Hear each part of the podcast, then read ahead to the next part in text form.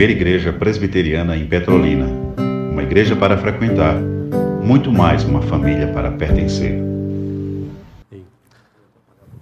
Tá ótimo. Boa noite, irmãos. Graça e paz do Senhor Jesus. Amém?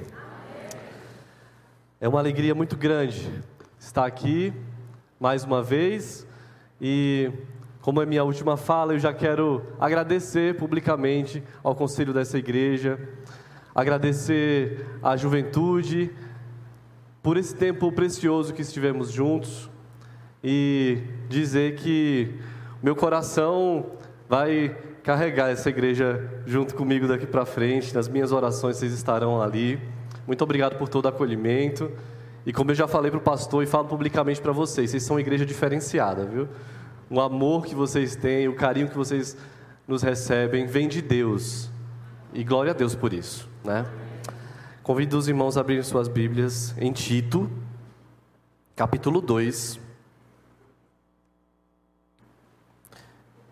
Tito é um livro curtinho, um pouco difícil de achar, mas ele está aí, viu? Pode procurar que você vai achar, ele está aí. Tito capítulo 2, nós leremos do verso 1 ao verso 10.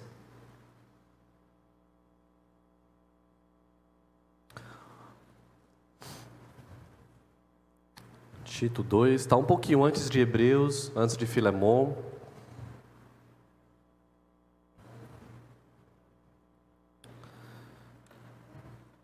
Tito 2, do verso 1 a 10, eu gostaria de falar com os irmãos nessa noite sobre o tema Orientações para uma Igreja Saudável. E eu sei, irmãos, que esta é uma igreja saudável para a glória de Deus. Mas não basta frequentar uma igreja saudável, que é um grande privilégio, que em Petrolina tem uma igreja bíblica, fiel às Escrituras, glória a Deus por isso. Não basta estar cercado de bons pastores e presbíteros, você também precisa entender o seu papel na igreja, como crente, como corpo de Cristo. E esse texto nos traz orientações para toda a faixa etária da igreja, para os mais velhos, para os mais jovens. E ao refletir sobre isso, eu quero que você olhe para a sua vida, para o seu coração, para a sua conduta, e que a palavra de Deus possa nos exortar nessa noite mas também possa nos orientar a uma vida que agrade ao nosso Deus. Amém? Vamos fazer essa leitura. Tito, capítulo 2, do verso 1 ao verso 10. Diz assim a palavra do Senhor: Tu, porém, fala o que convém a sã doutrina.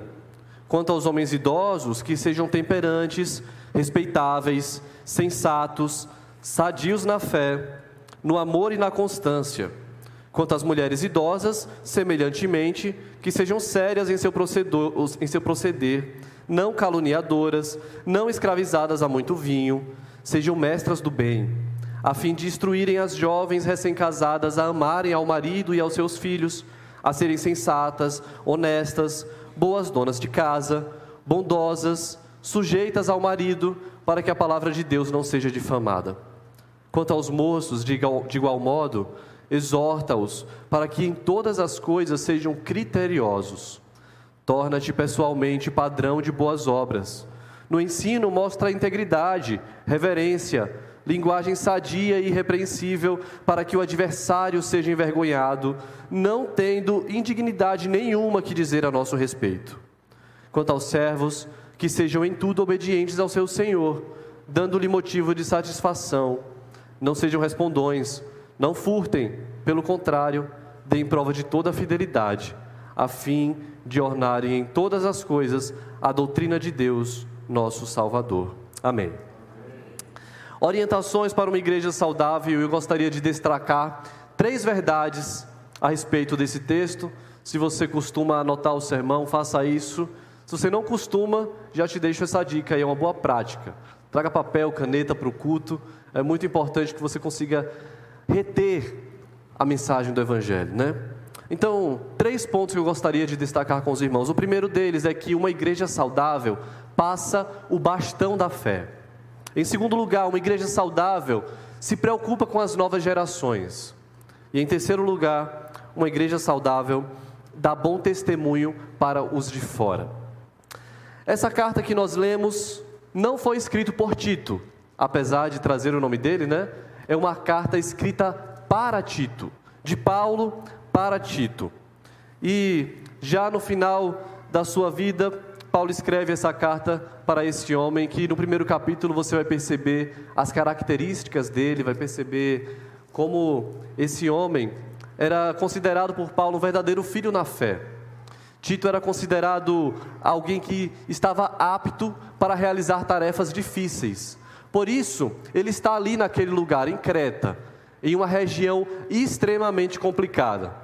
Se você olhar para Petrolina e dizer assim: olha, o campo aqui é difícil, as pessoas são complicadas, é difícil pregar o evangelho, saiba que tem lugares extremamente piores, viu? E esse lugar em que Tito estava é um lugar difícil. Creta é um lugar complicado. Os cretenses eram considerados pessoas mentirosas. A fama daquele lugar era que o povo que morava em Creta era caluniador, era considerado feras malignas. Imagine só, uma região que o seu povo, os seus habitantes são conhecidos como feras malignas. Aquele povo era conhecido como glutão, como insubordinados, como caluniadores, como enganadores. Mas o que Paulo instrui a Tito é o seguinte: Tito, avise a essas pessoas que, apesar daquela região, daquele povo de Creta ser conhecido dessa maneira, os crentes não podem ser conhecidos assim. Eles precisam viver de uma outra maneira. A fama do povo de Deus precisa ser outra. Por isso, essas orientações e por isso a reflexão. Como será que nós temos sido conhecidos? Se as pessoas pudessem dizer algo a respeito de você, o que elas diriam? Será que diriam, ixi, aquela pessoa ali, muito mal-humorada, só vive reclamando, só fala palavra feia, é uma pessoa ignorante. Será que são essas as características? É assim que o povo nos conhece? Ou eles diriam o seguinte: eu conheço essa pessoa, é um servo de Deus, é alguém que ama o Senhor Jesus, é alguém que vive diferente. É assim que nós precisamos ser conhecidos. E, apesar, irmãos, do Brasil ser conhecido como povo festeiro, o povo sensual, um povo da bebedice, nós, como igreja de Cristo, precisamos ser conhecidos de outra maneira também. O mundo precisa olhar para nós e ver esse diferencial. Por isso, nós precisamos nos santificar. Nos santificar, esse é o nosso desafio. Dia após dia, precisamos nos santificar. Quem diz a forma que nós devemos viver e nos comportar, não é a mídia. Quem dita a nossa cultura não são as novelas, as séries, não são os influenciadores, quem rege a nossa vida, quem nos traz orientações de como proceder e viver, é o nosso manual, é o nosso Deus, é a Bíblia, é a palavra do Senhor. Então nós devemos viver de acordo com aquilo que a Bíblia nos instrui. E nós veremos agora as instruções, desde os mais velhos até os mais jovens, como eles devem viver. E é interessante ver que Paulo dá orientações para esses perfis de crentes, embora uma orientação sirva para outro também, mas ele faz questão de destacar assim: eu quero dar conselhos para os mais velhos primeiro, depois para os mais novos. Por que será que ele faz isso? Porque ele entende, irmãos, que cada fase da vida, os desafios que nós enfrentamos são diferentes. Sempre existem desafios.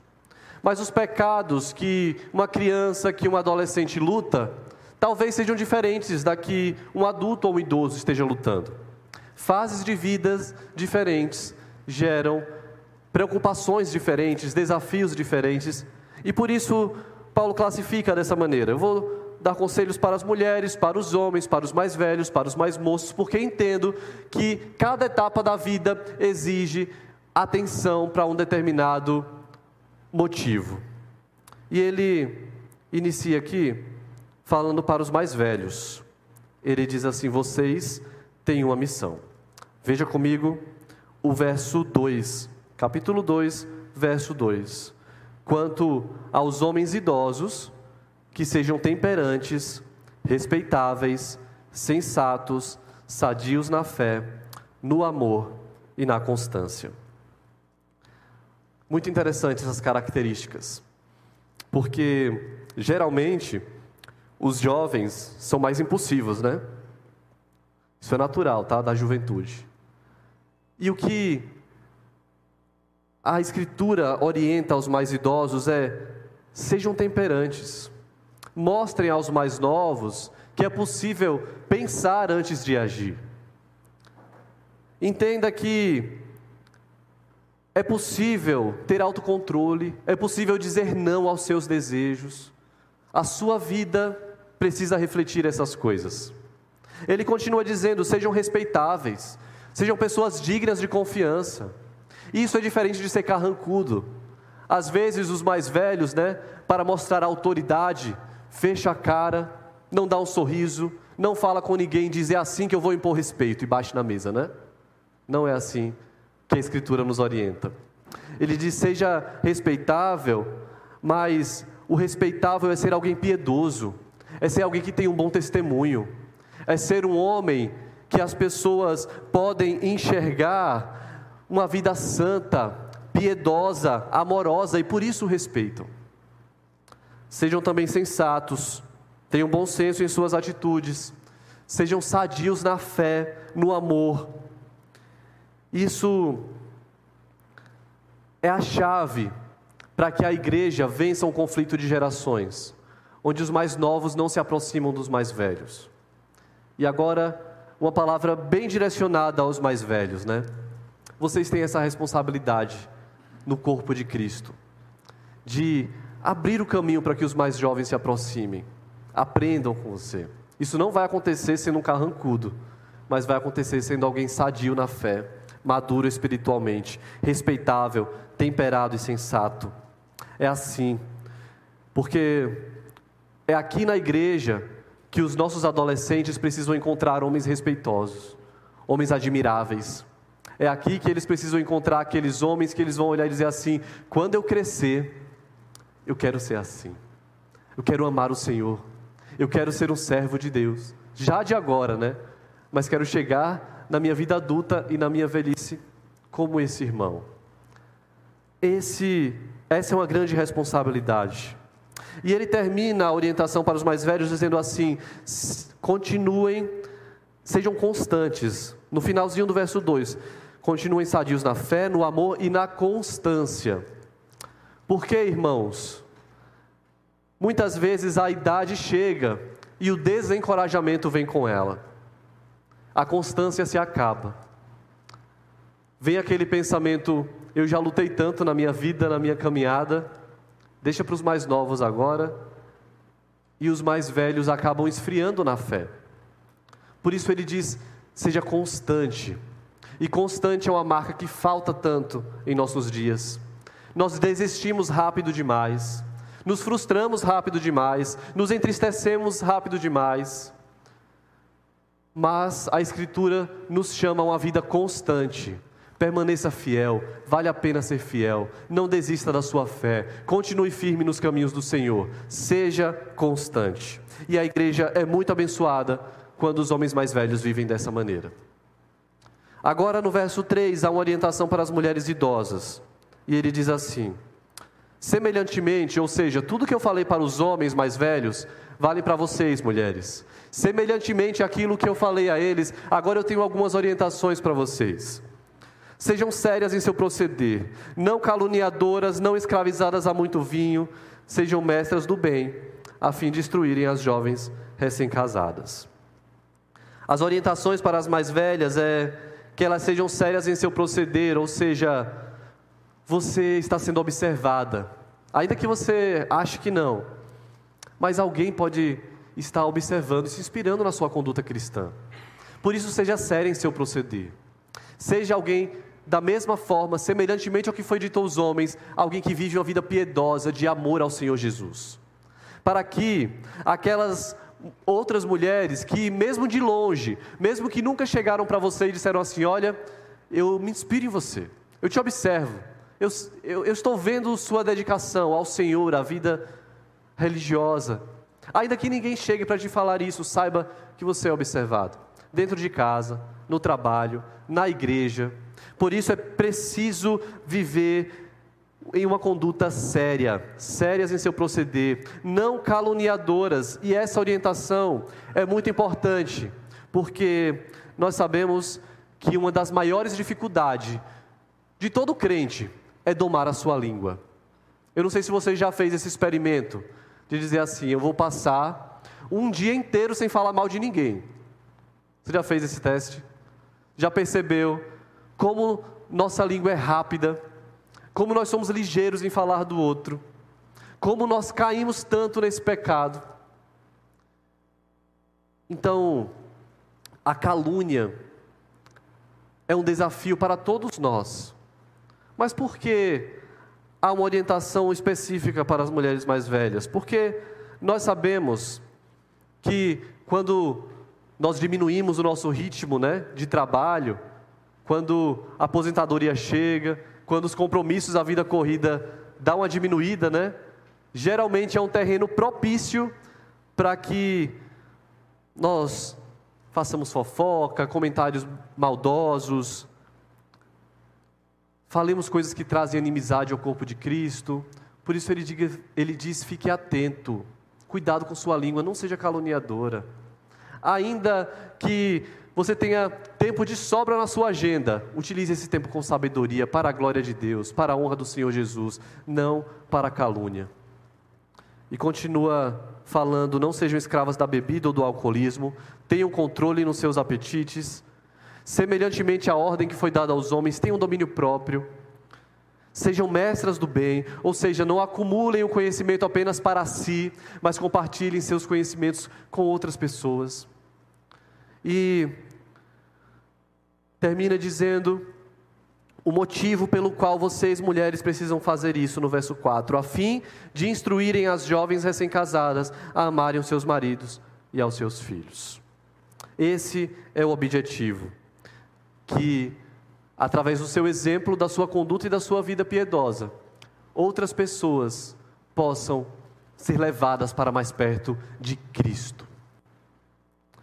E a partir do verso 5, ele continua falando do objetivo, que essas mulheres precisam ser sensatas, honestas e boas donas de casa. Observe que quando os mais velhos vivem uma vida piedosa e que agrada ao Senhor Jesus, isso inspira as novas gerações e o bastão da fé é passado. Porque nós não podemos, irmãos, ter um povo, uma igreja, onde os mais velhos são muito fortes, muito crentes, e os mais novos são fracos na fé, são neófitos, não conhecem de Bíblia. Então há uma preocupação de que o bastão da fé seja passado para a nova geração. Existe essa preocupação de que os filhos, os seus netos, também conheçam ao seu Deus, amem o seu Deus e através da sua boa conduta, do seu testemunho e do seu amor ao Senhor Jesus, esse bastão da fé é passado para a, geração, para a nova geração. E esse é o segundo destaque que eu quero dar. Uma igreja saudável preocupa-se com as novas gerações. E queridos, a nossa geração, eu falei um pouco sobre isso de manhã e ontem, tem sido bombardeada com ideologias estranhas à nossa fé. Todos os jovens aqui já de alguma forma ouviram coisas como: não gaste a sua juventude na igreja, vai viver a sua vida lá fora. A vida é curta, você é livre, faça o que você quiser, você não precisa estar preso a regras. Isso é uma ideologia diabólica. A nossa geração tem ouvido conselhos como você é livre para usar a roupa que quiser, fazer o que quiser, se vestir como quiser. Você pode sensualizar. Você não precisa, as meninas não precisam do homem. Você pode ser livre e feliz sozinha. Todos os pilares da fé, todos os conselhos dados pela, pela Escritura estão sendo atacados pela, pela mídia, pela cultura popular. Por isso, o conselho aqui é: mulheres mais velhas, se preocupem com as novas gerações. Instruam as mais jovens, as recém-casadas, a amarem os seus maridos. O mundo está dizendo que a mulher não precisa do homem e vice-versa. Mas a Escritura nos diz: ensinem as mais novas a amarem os seus maridos. Ensinem as mais novas a serem sensatas, verso 5, a serem honestas, a ser boas donas de casa. E aqui, irmãos, não há uma proibição para o trabalho fora de casa, não é isso que ele está dizendo. Ele está dizendo que existe uma responsabilidade dentro do seu lar. Ainda que as mulheres trabalhem, tenham a sua vida, tenham o seu, o seu cotidiano, existe uma responsabilidade dentro de casa. Seja uma boa dona de casa, seja bondosa, seja sujeita ao seu marido, para que a palavra de Deus não seja difamada. Em outras palavras, quando você não vive dessa maneira, quando você não ama o seu marido, quando você não é uma boa dona de casa, quando você não é sensata, quando você não é honesta, a palavra de Deus está sendo difamada. O seu testemunho de vida traz vergonha à igreja, ao Evangelho. Por isso, leve a sério essas orientações. Levem a sério esses conselhos. Por mais contraculturais que eles sejam, e eu concordo com você, o Evangelho é contracultural. O Evangelho é chocante é estranho ao mundo. As pessoas lá fora vão dizer: o mundo mudou. Isso é machismo. Para com isso. Você vai dizer: o Evangelho é salvação, é poder de Deus. Por isso, eu amo a Escritura e eu vou viver de acordo com aquilo que a Escritura me orienta e me ensina. Quanto aos mais moços, verso 6. De igual modo, ou seja, tudo aquilo que foi falado para as mulheres também se aplica a vocês, homens. De igual modo, exorta-os. Isso é uma orientação de Paulo a Tito: exorte os mais moços para que em todas as coisas sejam criteriosos. É muito interessante essa orientação. Tito, exorte os homens, exorte os mais moços. Alguém aqui gosta de ser exortado? De levar um puxão de orelha? Essa é orientação. Desenvolva um coração ensinável. Aprenda a ser exortado. Porque exortar o outro é fácil, né? E a Bíblia orienta que nós devemos exortar e aconselhar uns aos outros.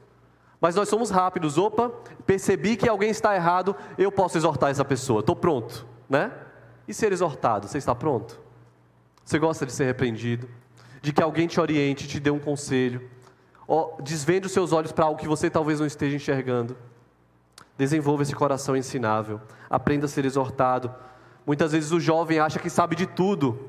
Quem é fulano para vir me dar um conselho, para me exortar? Né? Mas essa é a ordem. Aprenda a ser exortado. E aquele jovem que não desenvolve um coração ensinável, aquele jovem que acha que sabe de tudo, vai carregar muitas feridas na sua vida por não ter dado ouvidos aos conselhos, por não ter aprendido a ser exortado biblicamente. E o texto continua falando para que os jovens precisam serem exortados para que eles sejam criteriosos. E como nos faltam critérios? Como nos faltam como, como nos falta sabedoria para tomar decisões? Sem critérios, irmãos, nós não sabemos definir prioridades na nossa vida. Sem critérios, o dia termina e você não fez nada de importante, porque você não foi alguém criterioso. O que apareceu você foi fazendo e não houve critérios. Sem critérios, você consome qualquer coisa, na televisão, no cinema, nas redes sociais, sem critérios, sem filtro, você dá espaço, dá ouvidos a todo tipo de conteúdo. Sem critérios, você deixa coisas terríveis invadir a sua mente. Sem critérios, você escuta músicas imorais, você dança músicas sensuais. Sem critérios, você está exposto a tudo aquilo que a mídia te impõe, te apresenta e te coloca como bom. E você retém isso como bom. Por isso, seja criterioso. Aprenda a viver os seus dias. Sem critérios, você faz amizade com qualquer tipo de pessoa. Quando há critérios, você escolhe muito bem as suas amizades. Você sabe muito bem com quem caminhar. Quando há critérios, você sabe que lugar frequentar, o que consumir, com quem compartilhar. Por isso, jovem, seja criterioso. E se nós vimos que uma igreja saudável é uma igreja que passa o bastão da fé, em que os mais velhos estão preocupados com os mais novos, em que os mais novos estão preparados e sendo instruídos para essa vida, essa jornada cristã. É uma igreja que se preocupa com as novas gerações. Por fim, Paulo traz orientações para os servos. E eu quero mostrar como isso aqui se aplica a nós, trabalhadores, nos nossos dias. Por isso, o terceiro ponto é esse: uma igreja saudável dá bom testemunho para os de fora. Olhe comigo o verso 9 e 10. Quanto aos servos, que sejam em tudo obedientes ao seu Senhor, dando-lhe motivo de satisfação. Não sejam respondões, não furtem, pelo contrário, deem prova de toda a fidelidade, a fim de ornarem em todas as coisas a doutrina de Deus, o nosso Salvador. Naquela época, irmãos, o regime de escravidão existia. E aqui Paulo não está fazendo um. não está assinando embaixo do regime de escravidão. Ele não está apoiando essa prática e nem ignorando o fato de que, diante dos olhos de Deus, senhor e escravos têm a mesma importância. Mas ele está enfatizando aqui que o comportamento do escravo ao seu senhor traz glória a Deus a forma como o escravo iria se comportar, mesmo em um regime de escravidão, mesmo diante de situações injustas, a forma como aquele escravo se comportaria traria glória a Deus. E isso se aplica a nós. Isso nos ensina que obediência, alegria, integridade são valores que fazem parte da vida do trabalhador cristão. E eu quero te perguntar: será que você é conhecido no seu trabalho como essa pessoa, uma pessoa fiel a Deus. Os valores destacados por Paulo aqui aos servos começam com obediência aos seus patrões. Sejam obedientes aos seus patrões. E é claro que essa obediência está limitada ao Evangelho. Se o Senhor dissesse ao escravo para ele roubar, mentir ou cometer qualquer outro pecado, ele não deveria fazer isso, né? Mas o que ele está dizendo é que no dia a dia do trabalho, ele precisava entender a hierarquia e precisava ser obediente ao seu patrão. E ele diz também: não sejam respondões, uma postura mal-humorada no trabalho, jamais vai contribuir para que você alcance almas para Cristo. Se você no seu trabalho é aquela pessoa que chega de cara amarrada e sai de cara amarrada, como você espera que alguém se aproxime de você e te pergunte da sua fé, do seu Senhor, da sua igreja? Por isso, o ambiente de trabalho é um campo missionário. Esteja alerta, atento às oportunidades que o Senhor coloca diante de você. Seja obediente ao seu patrão, não seja respondão. Seja alguém que trabalha com alegria, com dedicação. Dê testemunho do Senhor.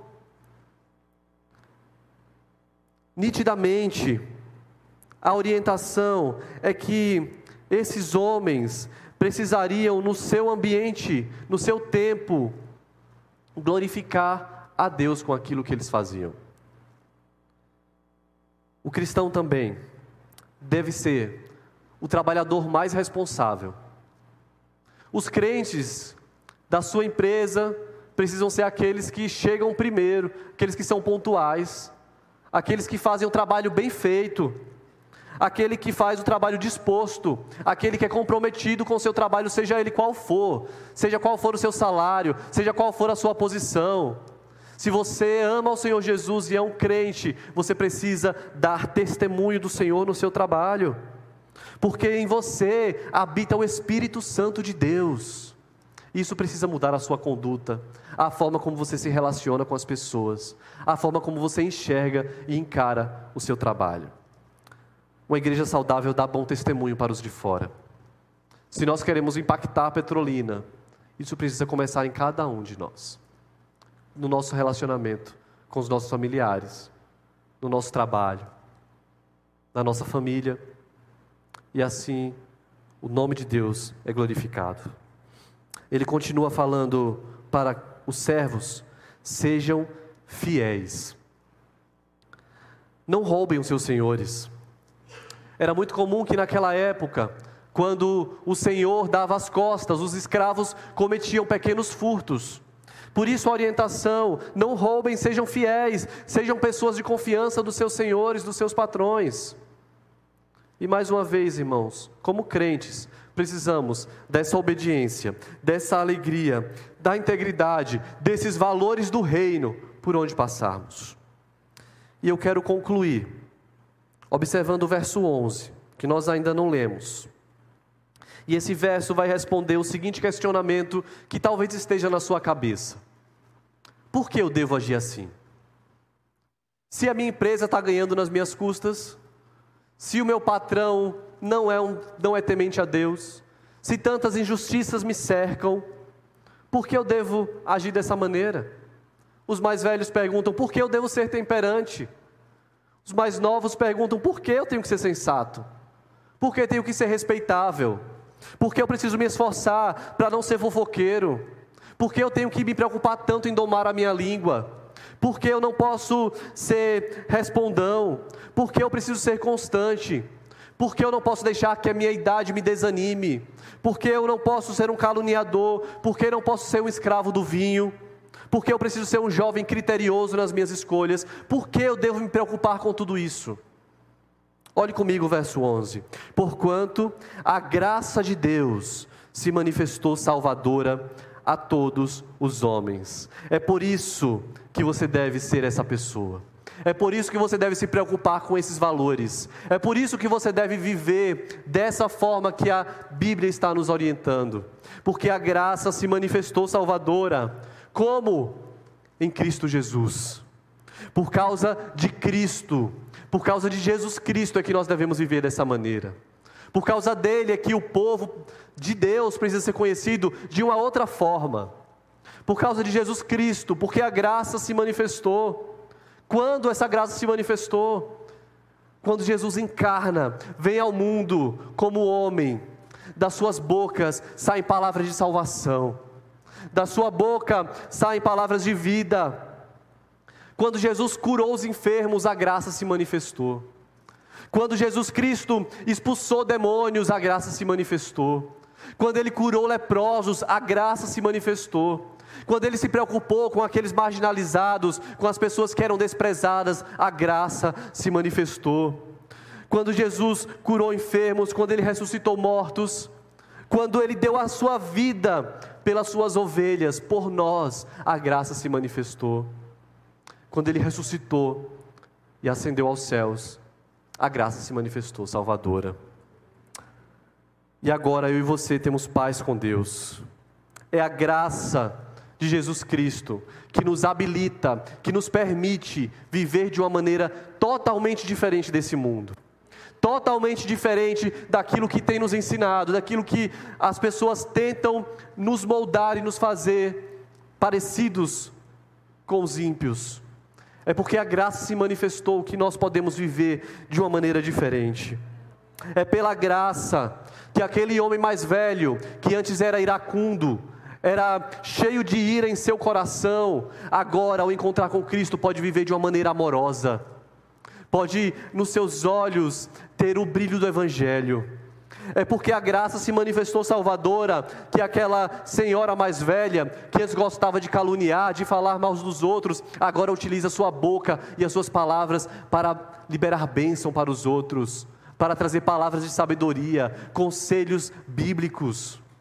É porque a graça se manifestou e se tornou salvadora, que aquele trabalhador honesto, agora pode ser alguém honesto, Aquele trabalhador que chegava no trabalho de cara feia, agora pode chegar com um sorriso no rosto. É porque a graça se manifestou salvadora, que aquela moça que um dia era conhecida por ser sensual, que fazia de tudo para atrair os olhares dos homens, agora pode viver de uma maneira santa, pura e cheia do Espírito de Deus. É porque a graça se, se, se mostrou, é porque a graça se manifestou, se tornou salvadora, que aqueles casamentos que viviam cheio de briga, cheio de contenda, agora podem experimentar a paz no seu lar porque a graça se mostrou salvadora. Por causa disso, homens, mulheres, crianças, todas as pessoas, toda a igreja, todo o povo de Deus pode e deve viver de maneira digna do Evangelho, porque a graça se tornou, se manifestou salvadora. E é essa graça, irmãos, que alcança o povo, que fortalece a sua igreja, é essa graça que nos motiva que nos deixa de pé. É a graça do Senhor Jesus que nos faz ser diferentes desse mundo. Esse comportamento ensinado por Paulo que não deve ser apenas para as pessoas de Creta. Não era apenas uma orientação de Tito para Creta, mas é uma orientação do próprio Deus para o seu povo. Naquele tempo, hoje e durante toda a história. Por isso, ao olhar para esse texto, não olhe como mais um texto bíblico, mais uma lista daquilo que eu não devo fazer ou que eu não devo ser. Mas olhe com temor e diga assim: Senhor, eu preciso ser essa pessoa. Pela tua graça, pela tua misericórdia, porque se depender de mim, eu serei o oposto disso. Eu serei o iracundo. Eu serei é, a, a pessoa caluniadora, enganadora, mas pela tua graça, eu posso experimentar um novo estilo de vida, uma nova postura. Essa é a vontade de Deus para a sua igreja. Essa é a vontade de Deus para a igreja presbiteriana de Petrolina. Essa é a vontade de Deus para toda a sua igreja, para todo o seu povo, em todos os tempos. Lembre-se da graça de Deus, ela se manifestou. E é por isso, meu irmão, que você hoje pode deixar para trás o velho homem ainda que você diga assim: minha fama já se espalha por aí, uma fama muito ruim. As pessoas, todas, acham que eu sou isso ou isso. Ainda é tempo de mudança de vida. E quando as pessoas olharem para você, vão dizer: algo aconteceu. A graça se manifestou salvadora. Quem essa pessoa era não existe mais. O seu comportamento, a sua conduta agora é outra. E quando te perguntarem o que aconteceu, sua resposta será: Jesus Cristo. A graça se manifestou e se tornou Salvador em nós. Feche os seus olhos, eu quero orar com você. Senhor Deus, aqui está o teu povo, a tua igreja. E nós clamamos, Pai, que o Senhor nos ensine a viver de maneira digna do Evangelho. Nós não queremos, Senhor, entristecer o teu santo nome, envergonhar o teu evangelho. Não queremos trazer vergonha para a tua igreja, mas queremos ser representantes do reino por onde formos. Nós queremos que o nosso testemunho, a nossa postura, a nossa vida santa de piedade glorifique ao Senhor e que Petrolina seja impactada, Senhor, por cada pessoa aqui nessa noite que decidiu viver de maneira digna do Evangelho, que decidiu deixar para trás o velho homem, as antigas práticas e agora se esforçou, tem se esforçado para lutar contra o pecado do seu coração, certos de que isso é possível, viver uma vida santa é possível, porque Jesus Cristo naquela cruz derramou o seu precioso sangue por nós e nos reconciliou com Deus. Por isso nós podemos experimentar uma nova vida, podemos nascer de novo. E que em nome de Jesus, Pai, nós sejamos testemunhas do Senhor, no nosso trabalho, na nossa casa, no nosso relacionamento como igreja, como povo de Deus, para a honra e glória do Senhor Jesus. É que nós oramos. Amém e amém.